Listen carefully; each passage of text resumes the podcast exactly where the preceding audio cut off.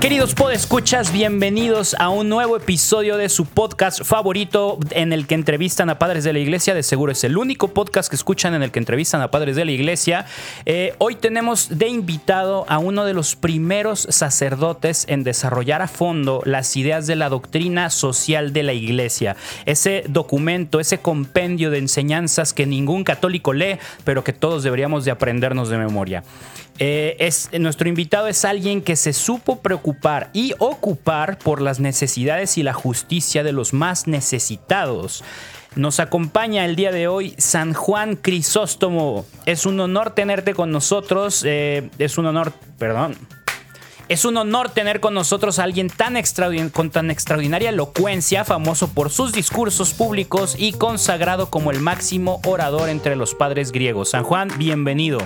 Oye, Manu, qué presentación, ¿eh? Pues ya ves, puras palabras merecidas. Aquí me obligan a decir esto, pero no, no te creas. La verdad, admiro muchísimo tu trabajo y encantado de tenerte aquí. No, pues es un honor y poder estar aquí contigo, Manu, compartiendo. Eh, allá en el cielo ya se corrió la voz de tu podcast entre los demás padres de la iglesia y estaba emocionado y estaba esperando para, para que me llamaras. Ah, pues ya, ya era hora de, tener aquí en el podcast al gran Crisóstomo. Eh, pero dinos, por favor, eh, ¿de dónde te viene ese nombre? ¿De dónde sale Crisóstomo? Uy, pues fíjate que fui llamado así un siglo después de mi muerte y significa boca de oro. Ya lo dijiste al inicio. Por la fama de elocuente que me hicieron de, de orador y todo eso, de ahí viene. Oh, boca de oro, boca de oro, ok. Fíjate que no, no, no tenía idea de que, de que eso significara. Yo creí que era como un apellido o algo así. Parece apellido, ¿no? Ajá, San Juan Crisóstomo, pero bueno, está, está interesante la cosa y además que te lo pongan 100 años después de que mueres, así como me imagino en el cielo nombrando lista y pues tú ni enterado de que eres tú, ¿no? Es San Juan Crisóstomo y tú acá, ¿quién es ese? No, y tampoco pude abogar mucho por mi apodo, así que... Ah, claro. pues te quedas y te quedas. Oye, y pues con esa gran elocuencia que te caracteriza, que te caracterizó, eh, platícanos un poquito de tu vida. ¿Cómo fue tu infancia? Ok, pues yo nací cerca del año 347 eh, en Antioquía. Mi padre fue un oficial eh, de, alto rango en el ejército ruso, pero no lo pude conocer.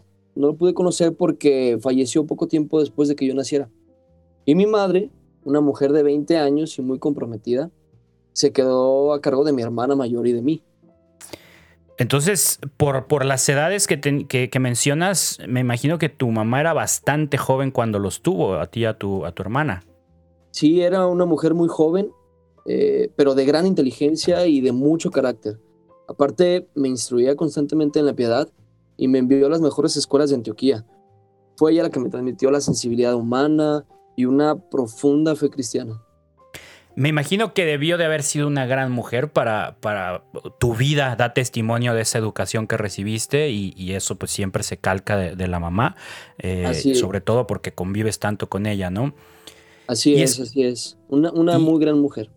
De seguro, de seguro algún día nos tocará conocerla ya en el cielo y y bueno, eh, platícanos un poquito de, tu juventud, cómo se desarrollan esos años en la vida de Crisóstomo. Pues recibí clases de Andragatio, un muy buen filósofo, y también de Libanio, famoso orador en ese entonces, pero muy unido al paganismo. Eso era lo, un poco lo, lo malo. En ese tiempo estudiaba bastante y aprendí sobre la cultura griega y clásica, la cual llevé conmigo durante mucho tiempo. O sea que te, lograste empapar mucho de, toda la cultura que se conocía como pagana, me imagino. Así es, sí, pues imagínate cultura griega, ¿no? Pues eh, paganismo, mucho, mucho de la cultura griega paganismo, tiene mucho paganismo. Pero cuando tenía 20 años, en el año 367, conocí al obispo Melesio. Él era un hombre con carácter, sincero, gentil y muy encantador. Me cautivó de tal manera que comencé a apartarme de los estudios clásicos profanos. Ya aquí empecé a ver otra cara de la filosofía para dedicarme más a una vida religiosa, modesta y sobria. Además empecé a estudiar las Sagradas Escrituras. Es que eso me imagino que fue una transición bastante interesante y, y bueno, me, da gusto escuchar otro testimonio de alguien que se acerca a la iglesia a través de las sagradas escrituras, algo que, no me vas a creer, pero de este lado, en, esta época, no se da tanto. Mucho, mucho converso, mucha gente que se acerca a Dios eh, pueden pasar años sin familiarizarse con las sagradas escrituras. Qué gusto saber que tú sí, tú sí viviste esa transición. Sí, pues ya sabes, lo que ayuda a leer la palabra de Dios, lo que todo lo que has estudiado y aprendido, cuando tú lees la palabra de Dios, te das cuenta que es como lo que te afina todo lo que has estado aprendiendo, todo lo que has estado estudiando. Y pues tres años después recibí ya el bautismo y fui ordenado lector. Así que decidí entrar a una sociedad ascética. A ver, eso no, no lo había escuchado nunca. Platícanos un poquito de qué se trata eso de la sociedad ascética. Ok. Eh, una sociedad ascética es un grupo de personas que viven cultivando las virtudes de la modestia y la sobriedad. Eh, encontré esto muy cerca de Antioquía y estuve bajo la dirección espiritual de dos grandes hombres, Carterio y Diodoro. Y fíjate, justo hace poco hablaba con un amigo de un grupo, yo creo que era eso, una sociedad ascética, acá le llamamos eh, Éxodo 90. Y, se pone interesante, se pone interesante, es muy retador. Me gustaría saber cómo lo vivían, cómo vivían su Éxodo 90 en esa época ustedes. Sí, eh, como dices, era algo retador, era un estilo de vida que te, que te llevaba a purificar todo tipo de cosas, de, pensamientos, de sentimientos, de pasiones. Al estar viviendo estas virtudes de la modestia y la sobriedad, pues tenías que aguantarte en muchas cosas, muchas incluso necesidades básicas, las aguantas y vas fortaleciendo muchas cosas, muchas otras virtudes las vas fortaleciendo dentro de ti y te ayuda a pensar con más claridad, te ayuda a ser más dócil también a, la voluntad de Dios, de lo que quiere Dios en tu vida, de tu persona, y, suena muy bonito, pero pues sí era parte de un reto, sí era muy difícil, pero pues ahí estábamos este, viviéndolo y con esta dirección espiritual que te comentaba que nos ayudaba mucho para no perdernos en, ese camino. ¿Y, a qué dedicabas tu tiempo en esa, eh, mientras viviste en esa comunidad ascética? Lo principal que hacíamos, nuestras ocupaciones principales eran orar, la oración, el trabajo manual y el estudio de las, de las santas sagradas escrituras. Y aquí, bueno, en este momento o en este tiempo fue donde escribí mis primeras obras. Ok, ok, entonces suena, suena que fue un, un periodo muy interesante y, al cual le pudiste sacar mucho provecho, ¿no? Sí, mucho provecho, le sacas mucho provecho a este estilo de vida. Y cuatro años después decido vivir más alejado todavía en una de las cuevas cercanas a Antioquía, como Anacoreta, Ok, a ver, vamos de nuevo. Eh, ya, ya voy adentrándome a esta elocuencia tuya de, palabras poco usadas, poco, poco, poco populares. Eh, explícanos qué es esto de ser anacoreta. Anacoreta es aquel que vive apartado, dedicado a la contemplación, oración y penitencia. O sea, en otra ah, palabra, anacoreta es un ermitaño. Como, como un monje o algo así, ¿no? Exactamente, como un monje ermitaño que se dedica totalmente a contemplar, a orar, a meditar. Ok, ¿y cuánto tiempo estuviste viviendo como anacoreta? Estuve en esa cueva como dos años, porque mi salud no me permitió más. Si no hubiera sido por eso, yo me quedaba más tiempo. Me enfermé terriblemente debido a las vigilias y ayunos que hacía, porque era un lugar muy frío. Entonces vi prudente mejor pues regresar a Antioquía y reasumir mi oficio como lector en la iglesia. Claro, mejor, mejor, porque si no, pues no nos hubiéramos quedado con un San Juan Crisóstomo que recordar, ¿no? Sí, probablemente. Oye, y después de eso, eh, dices que estuviste como lector en Antioquía, ¿no? Es correcto, fue, fue muy provechoso. La verdad es que la intimidad con la palabra de Dios, cultivada durante todos mis años de ermitaño, había gestado en mí la urgencia irresistible de predicar el Evangelio, de dar a los demás lo que yo había recibido en mis años de meditación. Esta, esta urgencia me recuerda a lo que decía Pablo, de ay de mí si no evangelizo. Sentía este, este furor de, de evangelizar. Sí, ya me imagino, me imagino esa literal, ese, ese fuego dentro de tengo que hacer algo, tengo que moverme y compartir. Eh, oye, y después de eso, ¿qué pasa en tu vida? ¿Qué sigue? Ok, pues ya como comienzos del 381, del año 381, yo tenía 34 años. Melesio me ordenó diácono, así que tuve que asistir a las funciones litúrgicas, cuidar enfermos y pobres y enseñar a los catecúmenos. Los catecúmenos son eh, los, las personas que estaban próximos a recibir su bautismo. Todo eso al mismo tiempo que continuaba con mi trabajo literario. Híjole, entonces eh, Dios sí te tenía bastantito ocupado todo el tiempo, ¿eh? Sí, claro, muy ocupado haciendo su voluntad. Incluso durante mis 12 años como sacerdote, Dios me concedió muchas tareas por hacer, pero la principal fue predicar junto al obispo Flaviano, que había sucedido a, a Melesio, el obispo que me había ordenado diácono. Pude pronunciar muchas homilías contra los arrianos, conmemoraciones a los mártires y también sobre las principales festividades litúrgicas. Por cierto, ah, todavía para, nos quedaron bastantes registros eh, de, esas homilías y sabemos que escribiste bastantes también, fueron muchas. Sí, así es, fueron muchas. Y de todo tipo, porque, eh, pero bueno, bueno, ya luego me meto porque ya, ya me andaba emocionando con las homilías, eh, más adelante hablaremos de eso. Ahorita platícanos entonces cómo llegas, de después de todo este camino recorrido, cómo llegas a ser obispo, porque entiendo que te, que te, nombraron obispo. Sí, pues mira, en, el año 397 muere Nectario, que era el obispo de Constantinopla. Entonces el emperador me llama para sucederle y ahí soy ordenado obispo en el año, un año después, en el 398, y tenía yo 51 años. O sea que fuiste obispo de Constantinopla y no de Antioquía, donde naciste. Sí, y fue, para mí fue eh, muy inesperado el cambio, el cambio de sede.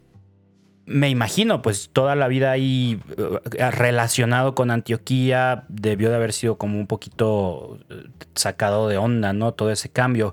Platícanos, ¿cómo fueron tus días en Constantinopla?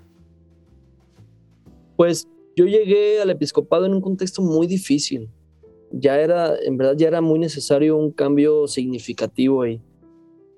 Eh, ¿Y qué, qué, con, qué problemas, con qué problemáticas te enfrentas? ¿Qué situación te encuentras al llegar ahí? ¿Qué te toca hacer en Constantinopla? Pues bueno, una, una de las cosas que hice fue que cuando llegué tomé un par de decisiones algo radicales, como la de reducir los gastos de mantenimiento de la sede principal, eran bastantes, o terminar con los frecuentes banquetes que había, también prohibí al clero tener en sus casas a mujeres que habían hecho voto de virginidad y atendían sus, y atendían sus casas. Y procedí también contra los que habían producido escándalo, era necesario. Además, confiné a que vuelvan a los monasterios aquellos monjes que habían estado vagando sin rumbo, sin disciplina, por su cuenta, y me dediqué a cuidar a las viudas eclesiásticas también. Híjole, pues, pues sí te aventaste buena chambita ahí, o sea, y de seguro te, te aventaste bastantes enemigos en el episcopado con esa reforma que, llegaste a hacer, ¿eh? Sí, no, eso no fue todo. También prediqué contra las extravagancias irrazonables de los ricos, eh, toda la opulencia y los adornos en materia de vestimenta. Este, y esto pues ocasionó que muchos de las clases, mucha gente de la clase alta se sintieran ofendidos. Pero por otra parte, y no es por ser fanfarrón, el pueblo se deleitaba con mis sermones y frecuentemente aplaudían en la iglesia. Y esto me ayudaba a invitarlos a participar constantemente más de la vida litúrgica. Eso está muy bueno, está, está muy chido, porque pues igual te ponías la soga al cuello yéndote contra los ricos y poderosos, ¿no? Pero, pero qué bien que, que salían frutos de eso. Y pues a pesar de todos los cambios, los fieles seguían yendo a la iglesia, ¿no? Entonces eso está bastante bueno. Eh, pero bueno, también has dicho que algunos se sintieron ofendidos. ¿Cómo, ¿Cómo fue eso? ¿Cómo lo manejaste? Fíjate que yo tenía amigos íntimos entre las clases ricas y nobles, entre ellos la emperatriz Eudoxia, que era la esposa del emperador. Ella fue de lo más amistosa conmigo desde el principio de nuestra relación seguía las procesiones religiosas, asistía a mis sermones, obsequiaba candelabros eh, para el uso de la iglesia, candelabros de plata, pero desafortunadamente pues los sentimientos de amistad no duraron con este tipo de, de, prédicas. ¿Y, qué, fue, qué fue lo que sucedió con ella? Ella una vez cometió una injusticia privando a una viuda de su viñedo y yo obviamente intercedí por la viuda y Eudoxia se mostró ofendida, le ofendió que yo me haya puesto del lado de esta viuda y desde entonces hubo cierta frialdad de parte de ella hacia conmigo. Pero no solo eso, también se habían suscitado unos conflictos contra la iglesia y bueno, yo ya los había superado con generosidad y firmeza de carácter, pero lamentablemente eso aumentó los celos de aquellos que gobernaban el imperio. O sea, a final de cuentas terminaba siempre metiéndote en problemas con la gente de poder, ¿no? Pero sin querer, ¿eh? Sí, bueno, me imagino que nunca tuviste ahí la intención, ¿no? sí, en realidad el descontento no era tan grande, era, era algo controlable, pero llegó alguien que movió los hilos, un líder prominente e inescrupuloso, Teófilo, mi gran amigo Teófilo. Tu mejor amigo, claro, sí. Ese Teófilo. Sí, la cruz con la que me tocó cargar a mí eh, gran parte de mi vida. Y me imagino, por lo que he leído de Teófilo, una cruz bastante pesada que te tocó cargar. Uf, ni te imaginas, mano. Oye, a ver, platícanos ahí el chismecín porque nos han llegado algunas notas de qué sucedió entre ustedes dos, pero platícanos, ¿por qué Teófilo se vuelve esa cruz en tu vida? Teófilo fue convocado por el emperador para disculparse ante el sínodo de Constantinopla, sínodo que yo presidía. Sin embargo, mi gran amigo, tenía agentes y amigos en, la sede y conocía mi historial con, con la corte imperial, eh, los sentimientos que tenía para conmigo y pues tomó ventaja de ello. Entonces ahí se empieza a armar el, el, asunto, ¿no? Pues sí, él apareció en Constantinopla con 29 obispos, 29 obispos, imagínate, una buena cantidad de dinero y todo tipo de regalos. Y se alojó en uno de los palacios imperiales y mantuvo conferencias con mis adversarios. No, ya me imagino, eh, estaba tramando todo el chisme y todo el, todo el complot ahí atrás de, atrás de ti, ¿no? Sí, así es. Una larga lista de ridículas acusaciones que se levantaron en mi contra. Y al final fui yo el convocado para disculparse con Teófilo, en vez de para juzgarlo. Yo, por supuesto, me rehusaba a reconocer la legalidad de todo eso, y entonces el emperador me exilió. O sea, aparte terminas tú exiliado, regañado y pidiendo disculpas. O sea, injusticia absoluta, pero bueno.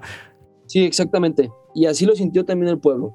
las amenazas de un pueblo todo excitado y atemorizado, amenazas a la emperatriz, hicieron que el emperador se arrepintiera de lo que había hecho. Temiendo un castigo del cielo por mi exilio, ordenó mi restauración. Pues por mientras, ¿no? Por lo menos, porque según recuerdo eso no quedó ahí. Pues no. Cuando los temores de la emperatriz se fueron, revivió su rencor. Se, le pasó el miedo y, volvió con, con, lo mismo. Y sucedió que fue descubierta una estatua de plata de ella justo en la plaza enfrente de la catedral. Las celebraciones públicas que hacían alrededor de esta eran bulliciosas y ya estaban durando bastantes días, entonces, por obvias razones, me quejé al prefecto de la ciudad totalmente lógico. ¿Y, qué hizo él? ¿Cómo procedió el prefecto? Se lo dijo a la emperatriz Eudoxia. Ahí sí, yo mismo me metí en esto. Sí, pues sí, pero bueno, la, traición, ¿no? Como siempre, como, como te tocó varias ocasiones. Y me imagino que la emperatriz, al enterarse de tus quejas, pues no se lo toma muy bien, ¿no? No, para nada. Ella convocó a Teófilo y a otros obispos para que me depusiera nuevamente. Sin embargo, ellos ya no querían correr el mismo riesgo por, por segunda vez. Por lo tanto, insistieron al emperador para que me firmaran un nuevo decreto de exilio. Y así, ya en el año 404, los soldados me condujeron una vez más al exilio. Una vez más. Y en esta ocasión, ¿qué hace el pueblo? ¿Cómo reaccionan ellos que, ante tu nuevo exilio? Pues un gran conflicto destruyó la catedral, el senado y otros edificios. En realidad, no se sabía quiénes eran los culpables pero lamentablemente los que estaban a mi favor fueron acusados de ese crimen y perseguidos. Y cualquiera que rehusara entrar en comunión con lo que el nuevo obispo, habían asignado un nuevo obispo en Constantinopla, y cualquiera que se rehusara a estar en comunión con él, pues era castigado con la confiscación de sus propiedades y, como a mí, el exilio o sea, iban con todo a insistir en, comportamiento, en, procesos injustos y, e, e, imponer, ¿no? Imponer ideas y mandatos. Sí, es correcto, pero pues ya sabes que a eso estamos llamados, Manu. Si el mundo os odia, sabed que antes me ha odiado a mí. Jesús mismo lo dijo, así que pues yo tranquilo, es parte de... Eso sí, además de ese tiempo exiliado, creo que podemos sacar eh, un par de cosas buenas, ¿no? O mejor dicho, un par de obras buenas, porque entiendo que en ese tiempo escribiste mucho. Así es, de esta etapa tengo un par de cartas. En realidad, toda mi vida me ha gustado escribir y le he dedicado un tiempo especial a eso. ¿Y qué obras tuyas nos, nos dejaste, Crisóstomo? La verdad, eh, es una riqueza de material, pero hay una en específico por la que eres muy conocido, la que habla sobre la doctrina social de la iglesia. ¿Nos puedes explicar un poquito de qué se trata todo este escrito? Sí, claro. En este escrito comento el libro de los Hechos de los Apóstoles y propongo un modelo de la iglesia primitiva como modelo para la sociedad. Comprendí que no bastaba con dar limosna o ayudar a los pobres de vez en cuando, sino que en realidad es necesario crear una nueva estructura un nuevo modelo de sociedad, un modelo basado en la perspectiva del Nuevo Testamento. O sea que en teoría desarrollaste algo así como una ciudad ideal, ¿no? Sí, algo así. Se trataba de dar un alma y un rostro cristiano a la ciudad. Intentaba sustituir la vieja idea del polis griega, de la polis griega, para una nueva ciudad inspirada en la fe cristiana está interesante que por ahí en algún unos años después de ti, unos siglos después de ti sale un escrito muy interesante que se llama Utopía de Santo Tomás Moro que también retoma mucho de tus enseñanzas. Y pues para los que no sepan, la polis griega era un modelo de ciudad en la que amplios sectores de la población quedaban excluidos de los derechos de la ciudadanía. Sí, así es. Y en cambio, en esta ciudad cristiana todos somos hermanos y hermanas con los mismos derechos. Así es como defendía el primado de cada cristiano, de la persona en cuanto tal, incluso del esclavo y del pobre. ¿Y cómo es eso que acabas de mencionar del primado de la persona? Ok, mira, mi proyecto corrige la tradicional visión griega de las polis. Mientras que ahí la patria se ponía por encima del individuo, quedando la persona totalmente subordinada a la ciudad, en la ciudad cristiana se parte de la persona misma para construir la ciudad híjole, por algo eres uno de esos gran, de los grandes padres de la doctrina social de la iglesia. Eh, eh, con esto, este giro que podría parecer muy simple de poner a la persona por encima de la ciudad, de verdad creo que aporta muchísimo a, esta idea utópica de, una civilización cristiana. Y me gusta mucho hablar de esto, ¿eh? es que es de lo más interesante y provechoso, el poder cambiar hacia una visión de una sociedad construida a partir de la conciencia cristiana. Imagínate que lo lográramos, eh, cuánto bien estaríamos haciendo para el mundo, ¿no? Sí, exacto, y además tener en cuenta que eh, nuestra polis, nuestra ciudad, es otra. Nuestra patria en los cielos, ya sabes, no es la patria de aquí. Y tanto ahí como aquí, en esta tierra, todos somos iguales, hermanas y hermanos, y estamos llamados a la solidaridad.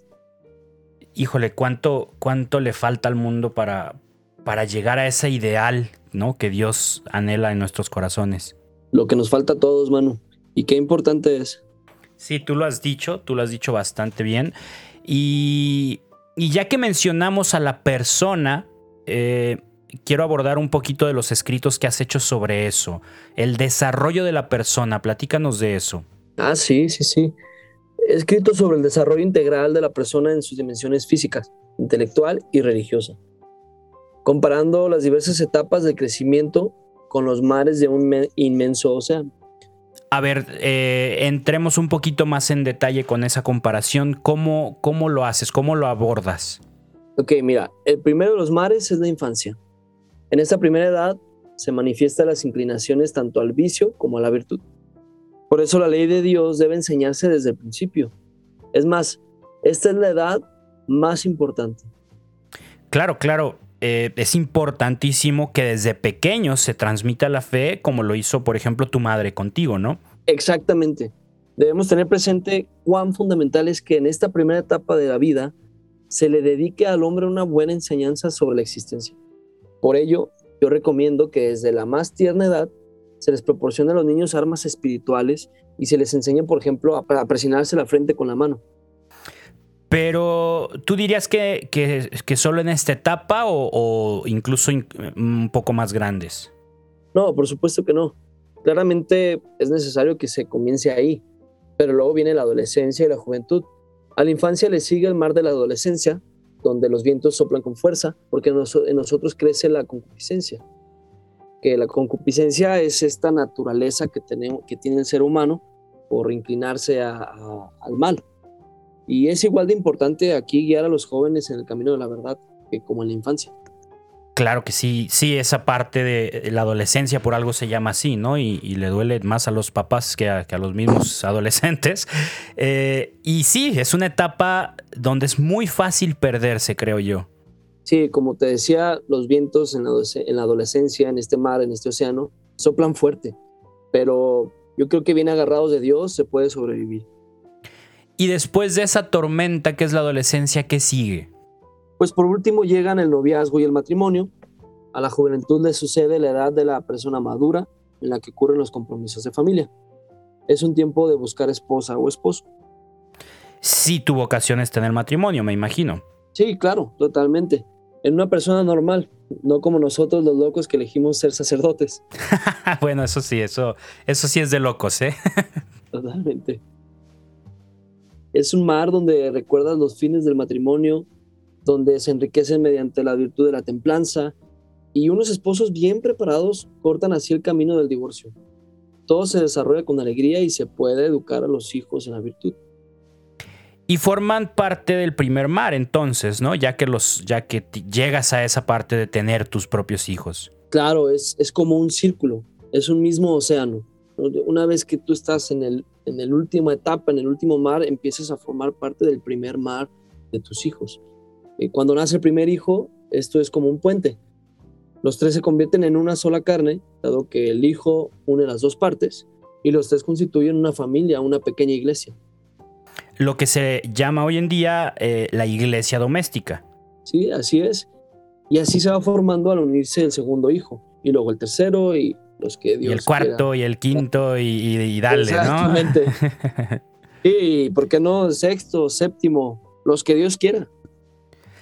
Sí, digo, y fíjate que, ahora es, es, difícil encontrar una familia realmente numerosa, pero, pero todavía las hay, todavía las hay. Sí, sobre todo que críe, una familia que críe hijos para el cielo. Exactamente, ¿no? O sea, esa es la idea, criar familias de santos, criar familias que aspiren a llegar al cielo. Y, y bueno, pues eh, hablando del cielo, yo creo que por ahí ya, ya se acaba el tiempo de que estés acá abajo y te tengas que regresar. Y normalmente eh, acostumbramos terminar los episodios contando alguna anécdota de la vida de, nuestro invitado. Entonces me gustaría preguntarte si tienes alguna anécdota, algo peculiar, algo, algo que normalmente no se conozca de tu vida y que nos quieras compartir. Y cierto, creo que no te terminé de contar lo del exilio. Ándale, sí, sí, sí, me late. Eh, creo que por ahí nos, desviamos al empezar a hablar de tus obras, y, pero bueno, dale, me, gusta eh, que nos compartas un poquito de eso de tu exilio. Pues mira, fui exiliado y conducido a la ciudad de Cucuso, un lugar aislado y escabroso en la frontera de, en la frontera de Armenia, que estaba expuesto a invasiones. Y debido a esto, el año siguiente tuve que huir. Huí al castillo de Araviso, para protegerme de los bárbaros invasores que todo el tiempo estaban ahí frecuentes. Y por algunas cartas que todavía tenemos, eh, sabemos que mantenías correspondencia con varios de tus amigos desde el castillo, ¿no? Sí, así es. Y al principio mantenía la esperanza de regresar. El Papa Inocencio I, el emperador Honorio y algunos obispos italianos se habían declarado a mi favor e intentaron convocar a un nuevo sínodo pero sus delegados fueron apresados y enviados a casa. Entonces, el Papa rompió toda comunicación, toda comunión y comunicación con los obispos de Antioquía, Constantinopla y hasta Alejandría, por la persecución que habían formado a los que me defendían. Y eso hizo que mis esperanzas ahora sí desvanecieran. Sí, pues sí, pero, pero bueno, yo creo que tú siempre supiste que, que a final de cuentas Dios nunca te ha dejado solo, ¿no? Justo a eso quería llegar. Puede que me encontraba un poco desanimado, ya que se dio la orden de que me llevaran a, a y el soldado que lo hizo me causaba todo tipo de sufrimientos. Me vi forzado a hacer largas marchas caminando, expuesto al sol, a lluvias y al frío en las noches. Ni te imaginas, terrible. lo que debilitó, obviamente debilitó mi salud y me hizo encontrarme con varias enfermedades muy severas. Aún así, veía en eso la buena voluntad de Dios para conmigo. Y para ese entonces ya te encontrabas por Armenia, ¿no? Sí, así es, en la frontera, en un lugar muy desierto. Escribí algo muy importante para mí que me ayudaría para los últimos momentos de mi vida. Eh, según recuerdo, algo sobre el plan de Dios para la humanidad, ¿no? Un plan inefable e incomprensible, pero seguramente guiado por Él con amor. Esta es nuestra certeza. Aunque no podamos descifrar los detalles de la historia, tanto personal como colectiva, sabemos que el plan de Dios se inspira siempre en su amor. Claro, y bien dicen que fuimos creados por amor y para el amor. Exactamente. Y así, a pesar de los sufrimientos que me echaban, las enfermedades, las caminatas, reafirmé el descubrimiento de que Dios me ama. Nos ama a cada uno con un amor infinito y por eso quiere la salvación de todos. Y no quiere que uno solo se pierda, que eso es, algo que, debemos de tener presente. Y bueno, realmente tú has cooperado en este plan de salvación, Crisóstomo, eh, eh, con tu generosidad, sin escatimar en esfuerzos y dedicando toda tu vida a la labor de la evangelización y eso pues se agradece muchísimo. Pues muchas gracias, Manu. De hecho, siempre he considerado como fin último de mi existencia la gloria de Dios, que ya moribundo dejé como último testamento. Gloria a Dios por todo. Así es, todo sea para gloria de Dios y entonces pues ese fue el fin, me imagino. Finalmente me quebré en Comana, de Ponto, donde fallecí el 14 de septiembre del año 407. Tenía 60 años, pero realmente no fue el fin, ya sabes. Claro, claro, te esperaba el cielo, por supuesto, y además de que nos dejaste unas obras maravillosas que siguen dando fruto hasta el día de hoy, eh, pues de seguro no fue el fin de tu obra, ¿no? Y bueno, pues San Juan Crisóstomo, eh, la verdad te, voy a aprovechar que te tengo aquí y voy a pedir tu intercesión por todos nosotros, por las personas que escuchan el podcast. Ahí te encargo unas oraciones por todos ellos. Claro, con mucho gusto estarás en mis oraciones por siempre, Manu. Tú y todos los que estén escuchando este maravilloso podcast. Y pues bueno, la verdad ha sido un gusto tenerte aquí, un honor escucharte y compartir un poco de tus enseñanzas y de, tus vivencias. Y, y, pues nada, muchísimas gracias, San Juan. El gusto es mío, Manu. Nos vemos en el cielo, ¿eh? Dios quiera que te escuche. Y bueno, pues muchísimas gracias por escuchas, por acompañarnos en este nuevo episodio. Eh, ya saben, tuvieron la oportunidad de escuchar un poquito de la vida de, y las enseñanzas de San Juan Crisóstomo, que lo acabamos de entrevistar.